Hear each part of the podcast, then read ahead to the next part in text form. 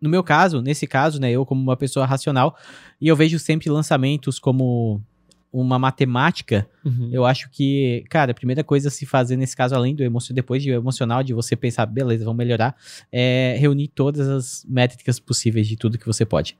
Porque, cara, pra mim, sabe, é, co- é como uma máquina que tem parafusos e cada parafuso Uhum.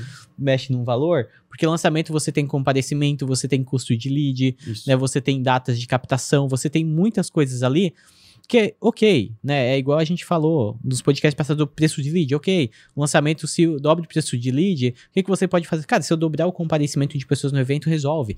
Então, você analisar métrica por métrica, o que que tá fora, o que que possa ajustar aqui, melhorar a porcentagem para resolver, né? Então, passo é, é, eu acho que assim, ó, o, o maior problema é, é assim, assim, ó, não, não é dar errado, não é o maior problema, mas é você não entender Não o que, deu, o que que errado, deu errado. né? Então é levantar essas métricas, né? Opa, aqui é o Thiago e você curtiu esse corte?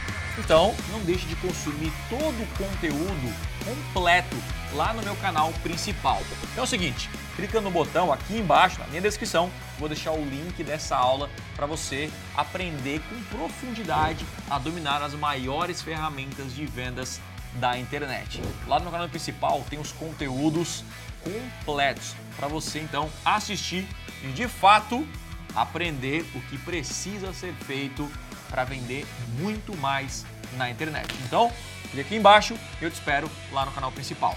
Valeu!